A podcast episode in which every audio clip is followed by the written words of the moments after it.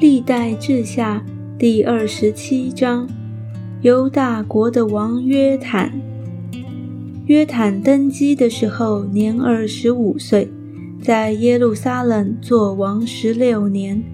他母亲名叫耶路撒，是撒都的女儿。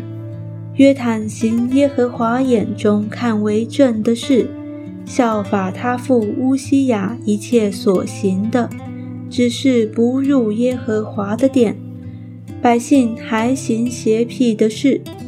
约坦建立耶和华殿的上门，在俄斐勒城上多有建造，又在犹大山地建造城邑，在树林中建筑营寨和高楼。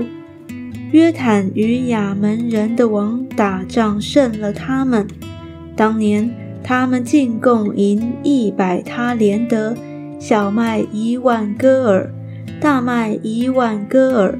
第二年、第三年也是这样。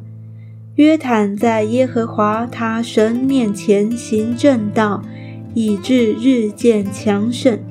约坦其余的事和一切征战，并他的行为，都写在以色列和犹大列王记上。